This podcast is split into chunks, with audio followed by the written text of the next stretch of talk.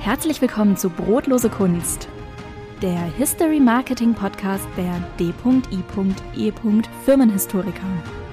Heute auf der Suche nach dem Heiligen Gral.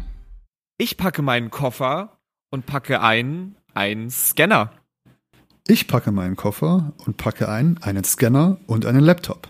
Ich packe meinen Koffer und packe ein einen Scanner, Laptop, Block und Bleistift. Ich packe meinen Koffer und packe ein einen Scanner, einen Laptop, Block und Bleistift und ein Handy.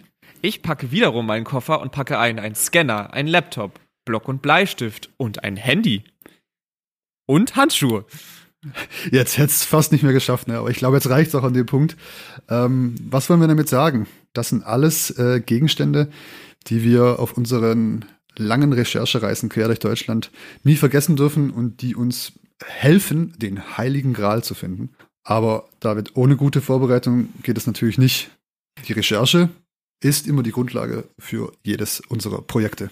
Genau, also egal, ob es ein Story-Projekt ist, Buchprojekte für alle möglichen Themen, wir fangen immer bei einer Recherche an und ähm, wie du schon richtig gesagt hast, wir fangen immer eigentlich erstmal bei unserem Kunden oder Kundin an. Ähm, wir starten nämlich mit einer sogenannten internen Recherche. Das heißt, äh, wir gucken, äh, bei unseren Kunden und Kundinnen, was sich in den Schränken und Kellern für spannende interessante Schätze verstecken. Ja, genau. Zum Beispiel ähm, spannend ist es auch immer bei einem Familienunternehmen zu recherchieren, ähm, da bei einem Familienunternehmen privates und geschäftliches nie so 100% äh, getrennt werden kann. Äh, persönliche Geschichten bleiben natürlich, falls gewünscht, immer äh, äh, privat. auch wenn wir sie finden, werden sie natürlich nicht veröffentlicht äh, in Büchern oder in anderen Stories oder sonstigen Geschichten. Da sind wir nämlich natürlich Profis genug dafür. Was ich da auch nochmal hervorheben möchte, ist einfach, wie viel Vertrauen ähm, uns die Menschen dabei entgegenbringen. Ähm, oder auch das Unternehmen oder die Institutionen, weil wir quasi wirklich die Identität, die DNA eines Unternehmens mal uns unter die Lupe nehmen. Genau. Das ist auch verrückt. Also man, am Ende, du siehst irgendwie Gehaltsabrechnung der Geschäftsinhaber bis hin zu Urlaubsbildern der Familie, die ja wirklich privat sind. Oder natürlich auch ähm, irgendwelchen komischen, provokanten Wer äh, Werbungen aus den 1970er Jahren und wenn wir quasi uns jetzt alle durch alle Keller und durch alle Schatztruhen durchgewühlt haben, ähm, muss man ein bisschen weiterdenken, weil Unternehmen hinterlassen ja nicht nur Spuren bei sich selber, sondern auch sind immer im Wechsel mit Regionen, mit verschiedenen Ämtern und so weiter. Das heißt, damit man ein umfassendes Bild bekommt, ähm, ist der Blick von außen auf ein Unternehmen wichtig. Deshalb äh, ist es total zentral für uns, äh, in externen, äh, in externen Archiven ebenfalls zu recherchieren. Genau, das ist auch, auch absolut äh, ähm, spannend, weil die Unternehmen sind immer wieder überrascht, was wir denn eigentlich ähm, außerhalb ihres eigenen Kellers, Dachboden oder so finden, weil ähm, ja, sie das einfach nicht auf dem Schirm haben, dass, ein, dass ihr Unternehmen auch außerhalb der eigenen vier Wände ähm, Spuren hinterlässt. Und es gab sogar, oder es gab schon öfters den Fall, dass wir tatsächlich ähm, ein neues Gründungsjahr gefunden haben, ja, in der externen Recherche. Und das Unternehmen hat einfach gedacht, ja, wir wurden da und da gegründet, aber in den Akten stand dann halt drin, dass es schon ein Jahr früher war. Und äh, somit das Jubiläum eigentlich schon vorbei war, konnte man natürlich dann charmant verpacken, aber es war halt offiziell eigentlich schon vorbei. Ich habe tatsächlich auch schon mal so einen ähnlichen Fall gehabt, ganz aktuell. Ähm, ich durfte bei einem Geschäftsführer im eigenen Haus, also in seinem Privathaus, recherchieren, in seinen Akten von seinem Opa und von seinem Vater. Und da ist mir eine Postkarte in die Hand gefallen, die er zwar kannte, der Geschäftsführer, aber sie nicht lesen konnte, weil die Handschrift ziemlich, ähm, ja, ziemlich schwer zu, zu entziffern war. Ich habe es dann doch irgendwie geschafft und tatsächlich herausgefunden, dass ähm, das Unternehmen auch ein Jahr früher gegründet worden ist, weil quasi der, der Opa an den Vater eine Postkarte geschickt hat, wo dran stand, äh, der, der, Start war dann 1920 und man ging echt davon aus, dass das Unternehmen 1921 erst gegründet worden ist. Was jetzt nicht schlimm war, weil er hat halt in seiner, in seiner Garage ein bisschen rumgetüftelt, äh, ein halbes Jahr und hat es dann erst angemeldet. Also kann man schon von einem richtigen Gründungsjahr ausgehen. Aber immer wieder Kleinigkeiten, die wir finden, die dann extrem spannend und wichtig sind für ähm, den weiteren Verlauf eines, eines Projekts. Dafür sind wir ja auch da. Also gerade Sachen herauszufinden, die keiner weiß. Ähm, das ist ja, glaube ich, gerade mit das Spannendste, ähm, Informationen äh, zutage zu bringen, die manchmal auch noch ein anderes Bild oder neue Themen aus äh, thematisieren. Ähm, und was ja auch also so äh, oft das mal vorkommen kann, ist ähm, bei Familienunternehmen, dass wir selbst verschollene Verwandte ähm, wieder herausfiltern können über einen Stammbaum, den wir im Archiv entdeckt haben, über Korrespondenzen. Ähm, das heißt, wir finden auch Verwandte wieder. Ähm, und wo wir was finden können, erzählt unsere geschätzte Kollegin Pauline ähm, was genaueres dazu. Und ich würde sagen, wir spielen mal den Ton O-Ton ab. Welche Archive besuchen wir? Da kommen einige zusammen. Als Historiker haben wir im Studium schon gelernt, welche Archive in Frage kommen. Und das ist eben nicht nur das klassische Stadtarchiv. Um den Blick zu weiten, suchen wir auch in Staatsarchiven, in Wirtschaftsarchiven oder Kreisarchiven. Auch das Bundesarchiv steht mit auf unserer Liste. Ja, sie spricht da ähm, ganz tolle äh, äh, Themen an. Ähm, die öffentlichen Archive sind natürlich für uns auch wichtige Anlaufstellen für, für unsere Recherchen und damit der verbundenen Suche nach dem Heiligen Gral. Ähm, aber am Ende hat so eine Recherche immer so eine eigene Dynamik. Man kann vorher nie sagen, wo man was findet, ob man was findet, wie man was findet oder äh, wo, wo es uns dann hin verschlägt. Also schon so eine kleine Abenteuerreise, die wir da eigentlich jedes Mal mal äh, begehen und uns auf die Suche machen. Welche Wege das noch sein können, dazu erzählen uns jetzt unsere Kolleginnen Ramona und Theresa noch ein bisschen was. Otto und ab, bitte. Mein Highlight war die Recherche im Archiv des Herzfeldbahnmuseums in Neresheim. Mein Ansprechpartner dort war super nett und hat alle Akten mit mir zusammen durchgesehen. Seitdem bin ich Expertin in Sachen Gleisbau und Eisenbahn. Für mich ist bei den Recherchen immer ein absolutes Highlight ähm, die Menschen, mit denen man in Kontakt kommt. Ähm, ich habe so viele tolle, engagierte Menschen dadurch kennengelernt, die ja auch ehrenamtlich Archive aufgebaut haben oder betreuen und ja mit Rat und Tat zur Seite stehen. Ich hatte da den einen Fall, ähm, da war ich ähm, zum Thema Zivilschutz auf der Suche nach tollem Material und bin dann im THW-Archiv gelandet.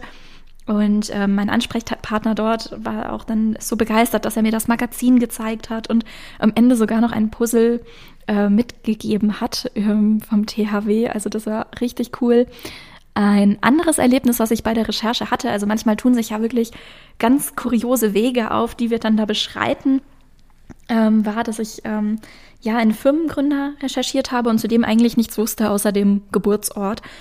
Und ich habe dann Kontakt zu dem Ortsbürgermeister ähm, aufgenommen und der war dann so lieb und hat mir dann aus seinem eigenen Repertoire Fotos von diesem Ort geschickt, aus der Zeit, als der ähm, Firmengründer, den ich gesucht habe, eben geboren wurde. Und er hat einen Aufruf über Facebook gestartet und es hat sich tatsächlich dann noch ja eine Großnichte gemeldet, die dann sogar noch Kinderbilder hatte. Und das war einfach ein ganz tolles Erlebnis und das bleibt natürlich in Erinnerung. Ja, total faszinierende Stories. Ähm, was ich was mir gar nicht so bewusst war oder mir jetzt immer deutlicher wird, ist, dass wir als Historiker ja uns nicht nur in Kämmerlein verstecken, sondern dass wir eigentlich viel unterwegs sein müssen. Also ähm, weil wir ja quasi wie so Detektive so ein Netz das aufspannen, zu sehen, wo was, welcher Ort noch in Frage kommt äh, in der Geschichte eines zum Beispiel eines Familienunternehmen. Und deswegen reisen wir auch viel, gerade in Deutschland, ähm, und sind dabei überraschenderweise auch schwer bepackt mit Scanner. Genau. Ja, also ich, ich darf das Ganze jetzt ja schon fast zehn Jahre machen ähm, bei den Firmenhistorikern. Und meine weiteste Reise ging mal nach Hamburg. Wir sind jetzt von Aalen jetzt auch sieben Stunden mit der Bahn, wenn sie denn fährt. Aber auch das Hindernis bezwingen wir und suchen den heiligen Gral eines jeden, einer jede Recherche eines jeden Projekts. Genau, und wenn wir den Heiligen Gral gefunden haben, dann bringen wir ihn nach Aalen. Ähm, und hiermit meine ich auch die, die Informationen, die wir gesammelt haben. Weil, äh, wie du weißt, so ein Heiliger Gral muss ja auch mal erstmal geputzt werden, damit er leuchtet. Und das heißt, die Informationen, die wir quasi en masse gesammelt haben, müssen äh, jetzt in, in äh, mundgerechte Häppchen aufgeteilt werden beziehungsweise geht es darum, dass unsere Funde ausgewertet werden müssen und wir bereiten sie auf und schreiben alles in eine Datenbank auf, damit wir quasi eine Übersicht haben. Und was ich natürlich im Studium gelernt habe, ist dann, dass wir unsere historische Quellen kritisch hinterfragen müssen, analysieren müssen und zu einer Auswertung kommen müssen. Also quasi ähm, die Essenz äh, zusammenfassen. Und diese Ergebnisse nach dieser langen Reise und nach unserer Auf, äh, Aufarbeitungen in, in Aalen äh, werden dann unseren Kunden und Kundinnen präsentiert. Mhm. Wichtiger Punkt, David, absolut. Denn wir dürfen nämlich beim Recherchieren nie äh, den roten, den roten Faden verlieren und nie all, allgemein den Faden verlieren, nicht, der, nicht den roten, ähm, sondern am besten schon eine Idee haben, wo die Recherche hingehen soll. Und ähm, wir müssen gezielt suchen. Ähm, wir haben nur ein bestimmtes Zeitkontingent ähm, freigegeben bekommen und das muss eingehalten werden und dann müssen Ergebnisse geliefert werden wir haben ja auch meistens, wenn wir durch die Archive äh, gehen, dass wir auch, haben wir meistens auch schon eine Leitfrage. Also irgendwie natürlich auch schon im, in der Rücksprache mit dem Unternehmen so ein bisschen, was sind denn die zentralen Themen? Ähm, wir bereiten uns ja auch, es gibt ja auch so eine Art Vorrecherche. Ähm, also wir haben wie bei einer Hausarbeit eine Leitfrage im Kopf, die uns hilft, so ein bisschen uns durch die Massen an Infos zu navigieren. Ja, es hilft immer total äh, fokussiert zu bleiben an dem Punkt. Ähm, sich, man kann sich bei der Recherche schon erste Gedanken machen, ähm, wie wir die gefundenen Schätze da einsetzen können, welche Medien wir mit damit bespielen können.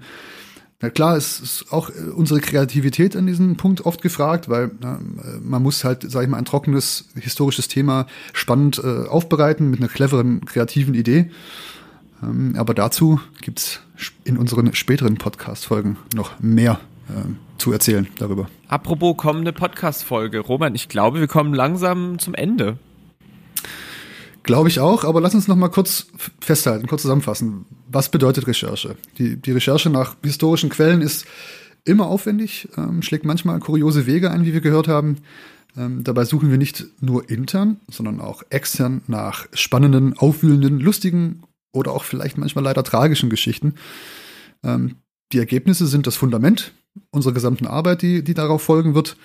Und ähm, genau, und sind deshalb, Trommelwirbel bitte, unser heiliger Gral.